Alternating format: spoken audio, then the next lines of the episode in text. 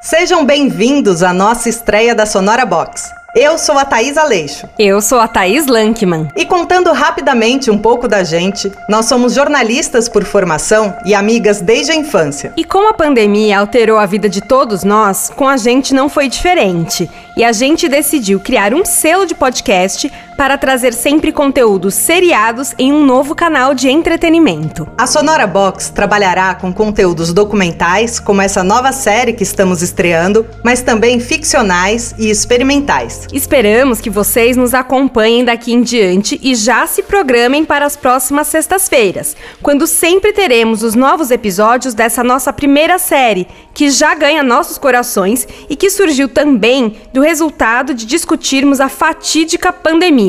Ah, não! Fechou! É uma série dedicada a relembrar histórias a quem teve esse sentimento ao saber de algum bar ou restaurante que teve de fechar as portas nesse período histórico. Selecionamos alguns estabelecimentos daqui de São Paulo, cidade onde vivemos, para resgatar a aura dos bons momentos vividos e compartilhados entre chopes, drinks e comidinhas. Começamos então com uma dupla de bares que para nós foi muito marcante em relação a esse sentimento de tomar um golpe ao saber que a experiência de sentar em algum deles ficou agora só no passado. Filial e Genésio sempre foram para nós duas as mais importantes referências de Vila Madalena. De mesmos donos, mas com cardápios e fidelidades distintas de clientela, o fechamento dos dois nos trouxe enormes e divertidas lembranças, a começar já pela curiosa divisão de preferência sobre em qual deles sentar por horas. Uma das figuras mais marcantes quando falamos dessa dupla é o garçom Calisto que atendia no Genésio e já sabendo dessa diferença, nos perguntou: Você era mais Genésio? Eu era mais Genésio, eu acabava saindo mais no Genésio. Se eu pudesse escolher, eu saía mais no Genésio do que no filial. Obrigado.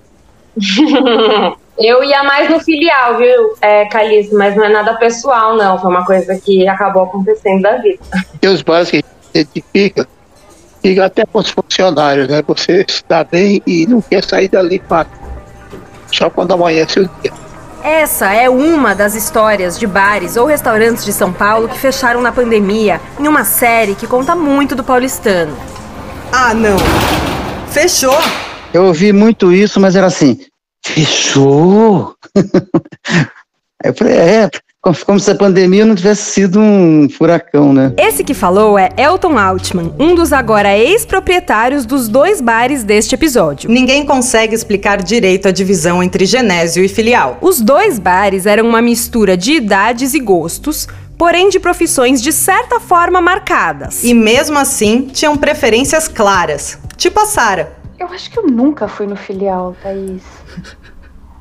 Porque, assim, não, é que não tinha para mim outra, outra opção. É, é, realmente eu era fechada com Genésio, sabe? Então, meu pai chama Genésio. E acho que também uma das coisas que me fez ter um carinho e preferir o Genésio é por conta disso, né? E era, e era piada, assim, porque a gente ia e ele falava sempre: ah, eu chamo Genésio, é o meu bar, vamos lá no meu bar aquelas, aquelas coisas bem de pai, sabe? E a Clarice? E por algum tempo, o filial era o meu crush. sabe? Era isso. Eu era obcecada. Eu amava.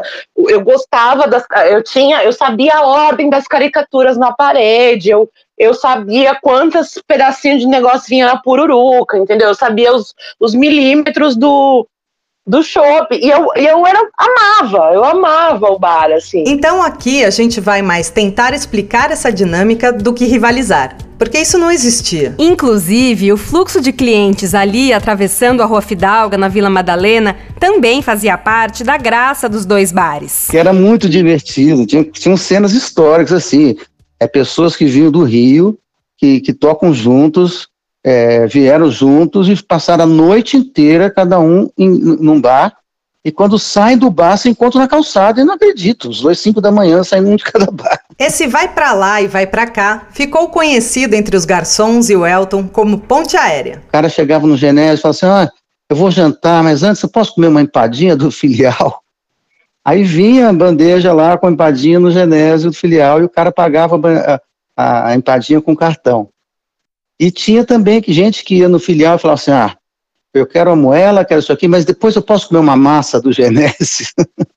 então tinha ainda essa ponte aérea. Elton, como um pai que não vai dizer que tem um filho favorito, se recusa a tomar partido nessa disputa. Eu, eu tô to totalmente dos dois. Eu vivia atravessando aquilo que nem louco. Aí você se, via uma mesa, sentava e o papo rolava, eu não saía mais. Eu, eu sou muito de sentar num lugar e não sair a noite inteira, né? Mas sempre eu, putz, eu entrava no bar, não, você está aqui. Às vezes, eu, eu, uma turma que estava no filial atravessava a rua comigo para ir para o Genésio, e do Genésio filial. Eu estava no Genésio e falava, pô, sabe quem está lá? Tá falando de tal. Que isso? Eu falei, vamos para lá, e tá lá só com ele mais uma pessoa. Então tinha, inclusive, essa coisa de roubar cliente de um bar para outro. inclusive, numa dessas de ponte aérea, a Tamara e o Dani se conheceram. Ah, eu tava num aniversário de uma amiga. O aniversário era no filial. E a gente tava nesse aniversário. E aí, em algum determinado momento, a gente resolveu atravessar a rua e ir pro Genésio. Tava com várias amigas, acho que umas cinco, seis amigas. E, sei lá, atravessamos a rua, o, o filial tava um pouco mais caído, o Genésio tava mais cheio. A gente falou assim: ah, vamos atravessar a rua. A gente atravessou a rua. E aí eu logo encontrei um amigo meu, enfim, uma pessoa que eu um amigo que eu conheço e tinham várias pessoas ao redor dele. Eu cumprimentei esse meu amigo e os amigos dele. E um deles era o Dani. Eu sempre gostei de falar de direito penal em mesa de bar também e já tinha até captado uns printezinhos no, no Venésio. e nisso chega, chega a Tami com uma. Era um número bem grande de, de meninas, de fato. Aniversariante eu até conhecia. Um, trocamos aquela ideia ali e tal, já naquela hora. Ela achou que eu tava com o, com o Davi, quando na verdade eu só tinha parado para cumprimentar. E, e, fiquei ali, fiquei depois que levantei com o Davi, fiquei ali intencionalmente, meio. Elas entraram aqui do lado de fora, um, e, mas eu fiquei ali visualmente fácil para pra, pra Tami. Lá fora, mas exatamente em frente da mesa dentro que elas estavam, entendeu? Papo vai, papo vem. Hoje os dois estão casados e esperando o segundo filho. Ouvindo o Elton um pouco antes, deu para perceber que além de dono, ele era um cara que curtia ficar ali nos bares, né? Mas ele não fazia isso sozinho, e sim acompanhado. Às vezes de outros clientes, muitos músicos que ele conhecia do trabalho como produtor e às vezes com o Calisto, que trabalhava servindo, mas que fora do expediente também era bom de copo. Ah, Elton é, para mim, é meu irmão. Elton, de madrugada, nem sempre, mas Elton gosta muito de beber, né? E ele, ele ia amanhecer o dia nas casas dele. Ele falou, Calixto, vamos beber um chopinho junto. E eu sentava e vivia com eles até de madrugada, sento lá, sento lá tontinho. Eles, eles eram muito bons nesse sentido, não tinha preconceito de funcionário, funcionário e dono é dono. E que estava afim, ficava com a gente batendo papo e bebendo. Era muito animado. Eu sinto saudade dele. dele mas do Elton, mais. O Calixto e o Elton se conhecem desde os tempos de Vou Vivendo, um bar de música ao vivo que o Elton teve antes do filial. Primeiro que eu acho engraçado, né, você ter filial sem ter matriz, e porque a gente brincava que a matriz estava nos nossos corações, que eram os antigos bares que a gente tinha, que no, no Vou Vivendo, por exemplo, tinha, eu produzia 20 shows por mês. Fora a música da casa. Música da casa, sabe quem era? Era simplesmente Mônica Salmazo, Renato Caramba. Braz, Banda Mantiqueira, Laércio de Freitas, Heraldo do Monte, Canta Canto, isso é música da casa. Fora esses, tinha 20 shows por mês. A ah, parede era forrada de fotos desses shows. É, assim, um absurdo de quantidade. E uma coisa que a gente rompeu, pessoas que jamais fizeram show em bar, aceitarem fazer pela proposta cultural. Por exemplo, Paulinho da Viola. Não faz show, não fazia show em bar de jeito nenhum. E foi lá na época eu lembro que o cachê era, dele era 30 mil e a bilheteria máxima que podia arrecadar era 1.500. A minha entrevista de emprego foi o seguinte, eu não sei porquê, um amigo meu me indicou, me indicou Vou Vivendo. Eu digo que ele falou, quero fazer um bico. Mas sem fazer nada, eu não aguento. Mas eu fui lá, conversei com, o Metre e ele me arrumou essa vaga. E dessa vaga de 1989, fiquei até 1900, 2016 Trabalhei com eles quase 30 anos. Gente, o Calixto, é, eu acho que o Calixto, ele, ele, deve, ele, ele foi meu terapeuta, assim, por, por muitos anos, assim. Ele sabia de tudo que acontecia. Ele sabia da minha vida e ele dava conselhos. Eu me lembro de uma vez, eu fui lá num date, e aí eu fui ao banheiro, no que eu tava voltando, ele parou assim e falou assim, olha, esse cara aí é melhor não, tá? o Calixto. Aí eu falei, como assim? Eu olhei assim e falei, caralho, velho. Falei, você tem certeza? Ele, olha, isso aí não. Falei, ah, o Calixto tá zoando, ele não sabe, né? Aí continuei ali conversando com o cara, tomando chopp. Aí ele vinha trazer o chopp assim, ele, eu lembro dele servindo o chopp, ele olhava para mim com aquele olhar assim, tipo, cara, não, esse não. E ele tava correto! Nesses 30 anos foram muitos chopps servidos e tomados, muita conversa de bar, conselho para bêbado e o Calixto ficou até famoso. Eu saí na, no, no, no agora com a cara do Severino Cavalcante, você deve ter lembrado, que eu pareço, pareço com ele. E saí, com o Severino Cavalcante. Foi legal, muito bom. Severino Cavalcante, para quem não se lembra, foi deputado federal por Pernambuco e presidente da Câmara eleito em 2005. Nada mais perfeito para esses dois bares do que um garçom que era a cara de um político de expressão nacional. Isso porque lá era, para muita gente, um bar de jornalistas. Essa é uma das justificativas para a paixão arrebatadora da Clarice pelo filial. Era um lugar muito rico, assim, de troca de, de, de conhecimento, assim. Eu lembro que é, a gente é, trocava muita indicação de livro, assim, era uma coisa assim assustadora. Era uma coisa da pessoa te indicar o livro numa semana e na outra você ter lido e tá ali debatendo, e eram temas assim de, de política hard, de ciência social, de, sabe, de a gente ali de, é, é, é, estudando, a gente estudava e, e, o bar virava um lugar, um lugar de debate, sabe? Tipo, e, e, eu lembro assim que era, na época era um bar assim que ia uma galera um pouco mais velha e tal, mas eu, eu amava. Porque eram pessoas com quem eu podia falar de política, eu podia falar de assuntos sérios. E aí eu, tipo, super jovem, super bêbada, achando que eu era, né? super interessante falando de política no bar. É, sabe é, um exemplo antigo que tinha quando você joga uma pedra no, no rio, aí tem aquele barulho, começa a ter uma ondinha em volta, outro, círculo em volta, outro círculo em volta, outro círculo em volta. Então quando você monta um bar, eu pelo menos, eu sempre quis esse tipo de público, ligado à arte, ligado a pessoas humanistas que fossem discutir a vida lá, a música, é, tudo que cabe ao, ao, ser humano, né? Então, quando você abre o bar e começa a convidar as pessoas para conhecer esse tipo de bar, você já está convidando as pessoas do seu relacionamento, pessoas amigas dessas pessoas desse relacionamento. Então, se você pega quatro pessoas que vão lá, esses quatro trazem mais quatro, e na época era muito boca a boca, né? Não tinha nem o, o, como é que chama antes do Facebook lá, já até esqueci o, o Orkut. o Orkut, quando surgiu, eu tomei um susto, porque eu nem sabia direito o que, que é, e nosso grupo era enorme, e nunca me convidaram para participar. Tá, você chama pessoas e elas chamam mais quatro. E elas começam a tomar chopp. E para cada chopp, uma bolacha. Sempre foi muito marcante ter aquelas bolachas, né, que vão fazendo pilhas, né, das pessoas indo tomando tal. Você era enganado, às vezes tentavam te enganar de quanto tomaram de chopp, ou não se preocupava, como é que era? Olha, a gente a gente às vezes tinha algumas dúvidas que sabia, principalmente os jovens, mais jovens, né? Que eles davam escondidinhas nas bolachas. Mas a gente não levava a sério, não, porque isso vai dar consciência da pessoa. E o pessoal, nossa clientela é tão boa que você dificilmente se desconfiava que a pessoa estava pegando chopp, escondendo bolacha de chopp. Que bar que você toma um chopp tem uma bolacha para você contar. No outro bar que você toma 10 chopps, se ela falar que foi 11 ou 9, como é que você vai acreditar? Ali você tinha suas próprias bolachas, que era o grande uhum. barato. A pessoa até está se controlando. Não, já tomei seis, espera aí, vou esperar um pouco. Agora já tomei seis, a minha cota, depois eu, eu volto. Tinha até isso. Até isso. E claro que também o bar perdia com isso. Porque não eram todos né, lindos. Tínhamos que chegavam a jogar bolacha fora.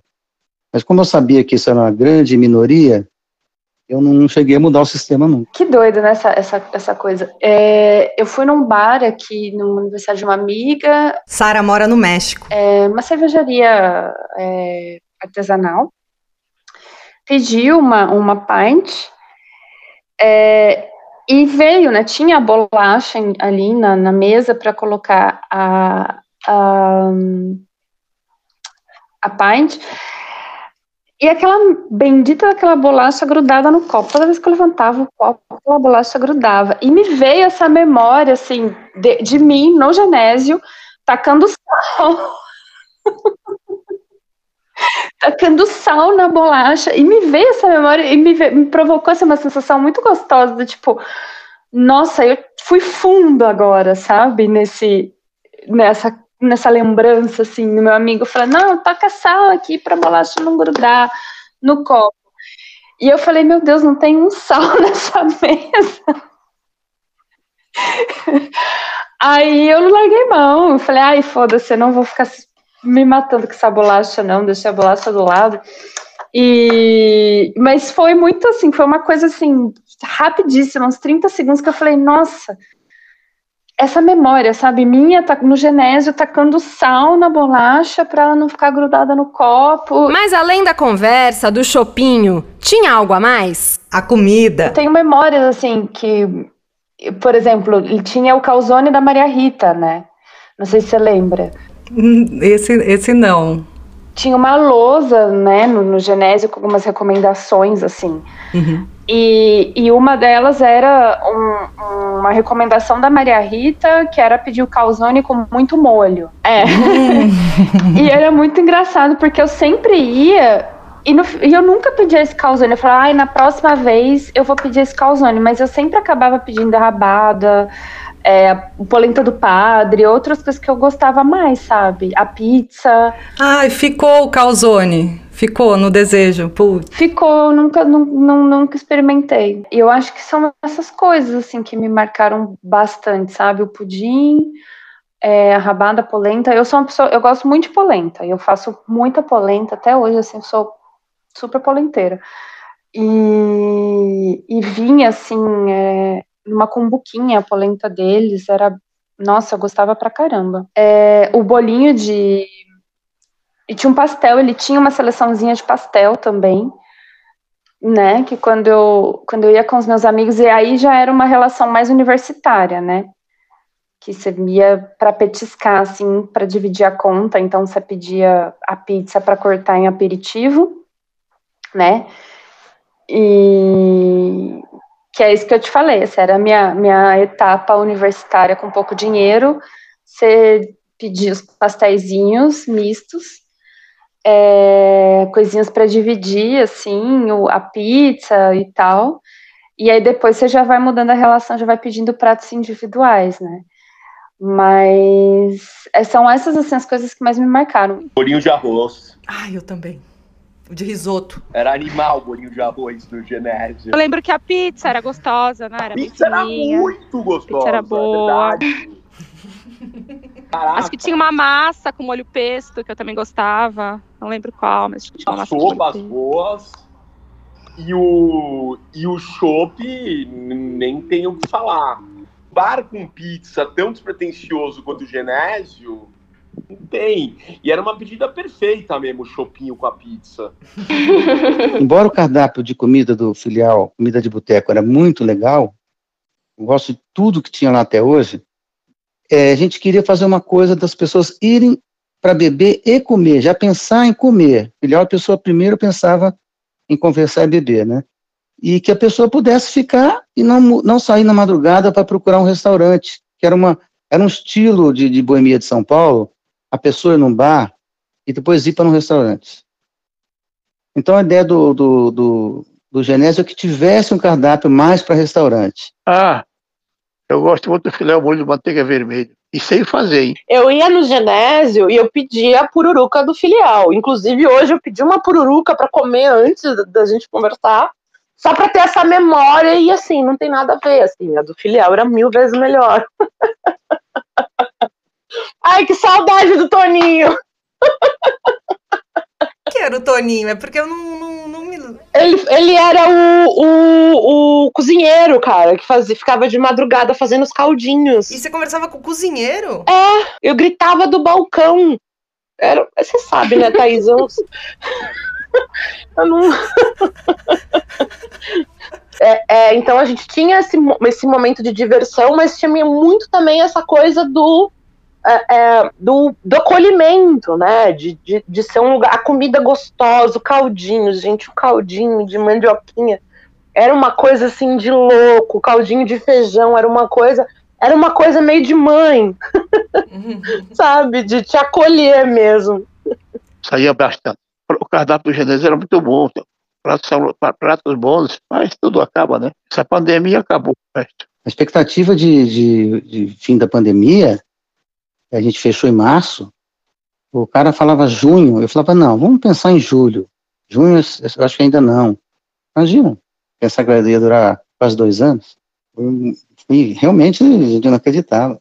Porque mentiu muito, né? O governo mentiu muito no começo. Né? Aí depois que explodiu, inclusive, precisou ter a consórcio dos jornalistas para a gente ter os números. Também 612, 610 mil pessoas. Hum. Esse fechamento, ele é uma coisa extremamente emotiva, assim, porque, cara, não queria que tivesse fechado, mas eu entendo que, que fechou e, e eu, eu, eu, enfim, eu fico nessa coisa de é, é, que merda que a gente não tem um, uma, não teve políticas públicas para esses empreendedores, para esses empresários, sabe? A gente não teve, a gente não teve qualquer apoio, a gente não teve qualquer política pública que garantisse a continuidade de certos negócios. Fossem eles bares, fossem eles cooperativas, fossem eles restaurantes, fossem escolas, fosse o que fosse, assim, né? Para mim não chegou a ter dúvida, porque o meu público era um público muito esclarecido. Era diferente do cara que vai lá, toma um chopp, não usa máscara, abraça o olho. O meu público não iria também. Eu acho que não iria. E eu não iria, entendeu? Eu não ficaria fre frequentando um bar sabendo que eu poderia estar correndo risco de morte ou fazendo que alguém do meu lado corresse o mesmo risco. Acho que isso é uma coisa tão acima de qualquer trabalho que, que não tinha como ter dúvida. Não tinha. Como é que diria o Belchior? É, a vida é maior do que qualquer canto de qualquer pessoa. É uma perda, eu não consigo, eu não consigo dimensionar muito, assim, sabe? É uma saudade. A única, a única dimensão que eu posso dar para isso é saudade. Não sei que tamanho isso tem, mas é uma falta. É uma saudade. A gente entende essa saudade. E sentimos ela também. Mas tem uma outra saudade, que é a da Vila Madalena, como a gente conheceu na adolescência. Eu andei lá outro dia a pé, carnaval, na rua, toda tomada, assim, música alta, enfim, já não é a mesma coisa. Tanto que nem lembro a última vez que eu sentei num bar na, Vila Madalena, não lembro. E, enfim, eu também estou em outra fase da vida. Então... Mas, mas, eu acho que o Genésio não foi a pandemia. O Genésio e alguns bares ali na Vila Madalena fecharam antes da pandemia foi a frequência nas ruas. Os bares, os bares de a frequência de carnaval enchia aquelas ruas de vendedores de, de droga passando na maquininha e em jornal aquilo ali desmotivou muito a clientela daquelas boas casas ali. E aquilo ali foi matando aos poucos. Não foi um dia só, não. Aí demorou, mas matou. Foi eliminando e o cliente foi fugindo. E quando chegou a pandemia, nós já estávamos já estávamos na crise. Aí vem uma lei do governo que proíbe o preço de não sei o quê. Aí vem outra lei que te proíbe de fumar, outra lei que proíbe de beber, outra lei. Você fica. E os, e os funcionários recebendo, todos os meus funcionários CLT, é complicado você ter uma quantidade dessa. Se eu fosse reabrir, eu já pensaria numa estrutura muito menor, muito menor. Então, a gente tinha, por exemplo, três a quatro passadores de chopp, que era a única função da pessoa. Isso já não era mais necessário, que é para a pessoa tomar o chopp gelado mais rápido. Se fica pouca gente servindo, quando chega no final do bar, o chopp já não está legal. Essa figura do passador de chopp é muito curiosa, né? É muito a cara do Genésio. Naqueles dias de terça em dobro, realmente eram bandejas lotadas de copos de chope e aparecia um copo cheio na sua frente num piscar de olhos. E a pilha de bolachas crescendo. Claro, claro. Foi há muito tempo de muita festa, muita muita boemia, muita cultura, porque as pessoas faziam música na mesa. O disco do Itamar Assunção com o Naná Vasconcelos saiu de uma conversa lá dentro do bar. Era muito legal. O Naná Vasconcelos vinha para São Paulo, ia para lá. E o Itamar ia muito. E eles se identificavam muito com a música. E combinaram lá de fazer um, um, um disco. Teve um dia até que o, o Capucho, que era produtor do, do, do Naná, ele me liga, Elton, estamos aqui no estúdio, tem alguém no, no filial? Eu falei, por quê? O Naná está tocando aqui, mas precisa de uma panela para tocar. Eu falei, tá bom, vou mandar abrir lá para vocês pegarem a panela do filial. Então até a panela do filial está no disco. Ah, com o Paulo Caruso também a gente ficava até de madrugada. Sempre fiquei muitas vezes até de madrugada. Eu, Paulo Caruso e Elton. E o papo girava em torno do quê? Sempre de bebida. e o, o Paulo Caruso já desenhou o senhor? Já. Eu tenho quadro em casa por ele, muito desenhado, bonito, lindo. Eu me lembro uma vez que eu, eu ia muito frequentemente, assim, né? É, eu lembro de uma vez que eu, eu tava com um vestido e o, o vestido rasgou, assim, na área do, do decote. Hum, no decote? É, exato. Virou, virou mais decote. Não, assim, eu fiquei com tudo pra fora, assim, as meninas queriam brincar. Aí a Uhum. Dani, a Dani, que ela, ela, ela dirigia uns. Ela, ela, ela, ela era diretora na MTV e ela tinha acabado naquele dia de fazer uma produção na rua, tava com uns figurinos. E aí eu peguei um figurino no carro dela, no, no, no, no porta-mala, e eu vesti por cima, só pra tampar, né? Pra, pra eu estar decente, pra poder viver em sociedade. E ao vestir aquele figurino, eu achei que eu queria ter uma nova personalidade, assim. E aí eu comecei a falar que eu tinha um outro nome. Eu falava que meu nome era Márcia. Tinha tomado um pé na bunda, eu queria ser outra pessoa, sabe? Aí, aí eu botei essa roupa. Quando eu botei essa roupa, eu era Márcia. E aí eu lembro que calhou de, sei lá, um ou dois dias depois, eu saí com uma outra amiga minha. Fomos, não sei pra onde, mas aí no fim da noite eu falei, quero ir pro filial. Aí fomos. E aí o, a galera virava assim, Márcia? Deu, não, não, Clarice. Não, não sei quem é, Mar-" E aí, assim, sabe, foi uma situação muito engraçada, porque assim, todo mundo entendeu que eu tive aquele surto, todo mundo viveu aquilo comigo, ninguém jogou na minha cara, entendeu? Todo mundo ficou assim, não, tudo bem, ela, ela foi Márcia por um dia. E eu ia em, outros lugares e não, não curtia. No final é isso, assim, eu sempre terminava a minha noite ali comendo no Genésio, tomando um chopp de boa, e final de semana quase era, era isso. Era ir pro Genésio, assim, por uns bons anos. Eu acho que até os meus, sei lá, 25 anos, assim, eu era frequentadora assídua do Genésio. Depois já aí comecei a ir mais para comer mesmo, sabe? Já comecei a ter outra relação com o bar. é uma coisa assim, é uma parte, é um capítulo da minha vida, assim, é algo que eu vivi, é algo, é um lugar onde eu amei, onde eu chorei, onde eu afoguei mágoa, onde eu fui lá para despistar que eu estava apaixonada, foi onde eu vivi amores, foi onde eu falei de política, falei de vida, onde eu me tornei eu, e eu, de repente, não tem mais, assim. Então, assim, é uma, é uma perda gigantesca. assim. Eu realmente morava lá no, no Genésio, era muito, muito conveniente, sem grande, entendeu? É, é- sempre é legal e você podia ir de Havaianas e bermuda do pijama, entendeu? Mas óbvio que eh, caus- caus- causou um certo impacto quando a gente soube que, que fechou. Tem um, um- um bar literalmente a cinco passos de casa que chama Garimpo. Mas pra você ver, entendeu? No, no final do. No, no, no sábado noite, pra mim, às vezes eu falo, Tami, só quero descer aqui no garimpo, entendeu? Você vê como o Genésio, mas você vê como eu, inconscientemente, você tá, eu, eu- continuo buscando por uma pegada parecida, entendeu? Aham. É, Uhum. verdade. Muito louco. Porque é o mesmo lance, entendeu? Nossa, tranquilão, ninguém vai te medir como você tá, como você não tá. A gente sabe que a gente podia ficar aqui muito mais tempo rememorando as histórias de todos que toparam participar, assim como as nossas também. Eu, Thaís Aleixo, por exemplo, não saía do Genésio por nada na minha época de faculdade. Solucionei ali, em geral, na mesa da calçada, próxima da parede que esquentava pela cozinha, boa parte dos meus dilemas de início de atividade profissional e reclamações de muito pé na bunda. Tenho na minha lembrança a presença marcante da Mel, amiga querida, também de desde que me conheço por gente. E fui entendendo durante as entrevistas com a Sara, por exemplo, falando de como sua relação com o bar mudou e percebi que a minha seguia da mesma forma. Também já passava nos últimos anos a frequentar mais durante o dia para poder comer uma massa com salmão que eu adorava e que eu queria comer agora se eu pudesse. Já eu, Thaís Lankman, fui no filial com muitas turmas diferentes, até com os meus pais e amigos deles, e depois com meu marido, durante os anos que ele teve um bar na rua Girassol lá perto. Dava mesmo essa sensação de segurança ver o filial ali. Eu gostava de falar que eles realmente tinham a melhor caipirinha de frutas vermelhas do mundo embora eu não seja uma grande bebedora de caipirinhas de frutas vermelhas.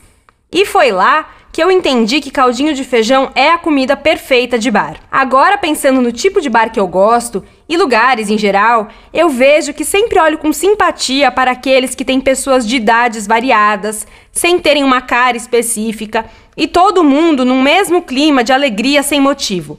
Eu acho que foi no filial que eu aprendi isso.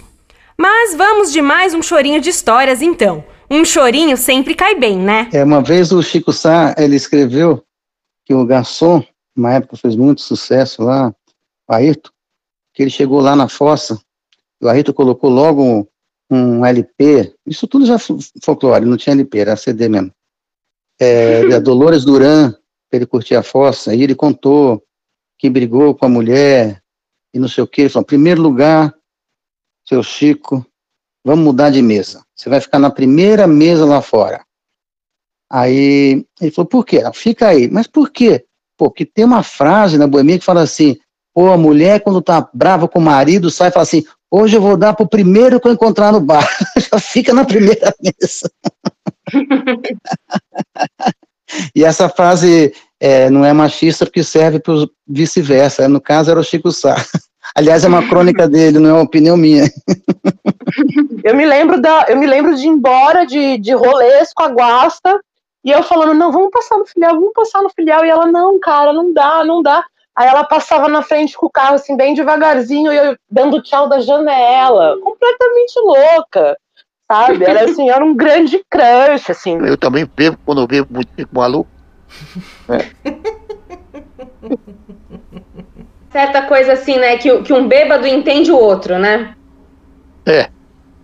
Mas sempre tem razão. Bêbado é, bêbado é inteligente.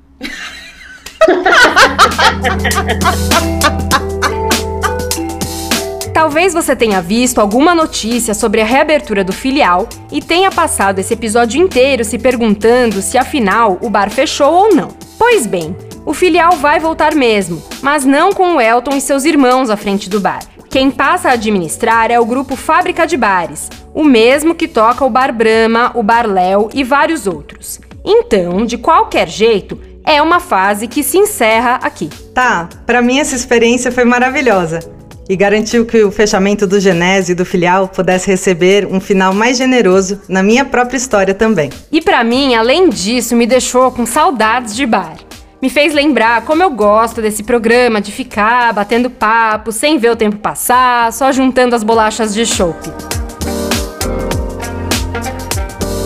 Bom, nem só o Calixto foi marcante nessa São Paulo. No próximo episódio, outro garçom memorável vai contar como foram os anos de Tamaraty, o restaurante que era quase um anexo da Sanfran.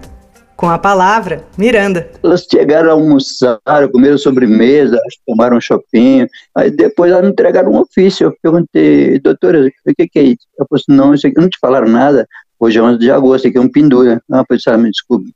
Vou até, vou até o caixa, falar com o proprietário, perguntar para ele o que acontece.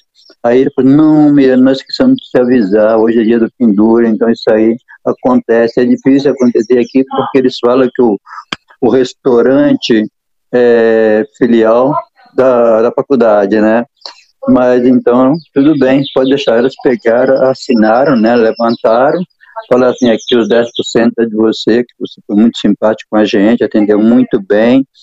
Aí eu falei, tudo bem, eu tenho que te agradecer. Aí daí pra cá eu fiquei sabendo, pendura. Assim. Se você chegou até o final, só podemos agradecer e convidar a nos seguir também no Instagram, no arroba sonoraboxpodcast. E aproveitar para já comentar por lá qual era a sua principal memória de Genésio ou de filial. Que iniciem novos debates de política, cinema e cultura nessa mesa virtual. Agradecemos aos nossos parceiros de início dessa jornada Magno Nunes e David Gil, com trabalhos técnicos e ensinamento compartilhado, e Naira Marcato por dar beleza estética às nossas ideias. Nos vemos semana que vem!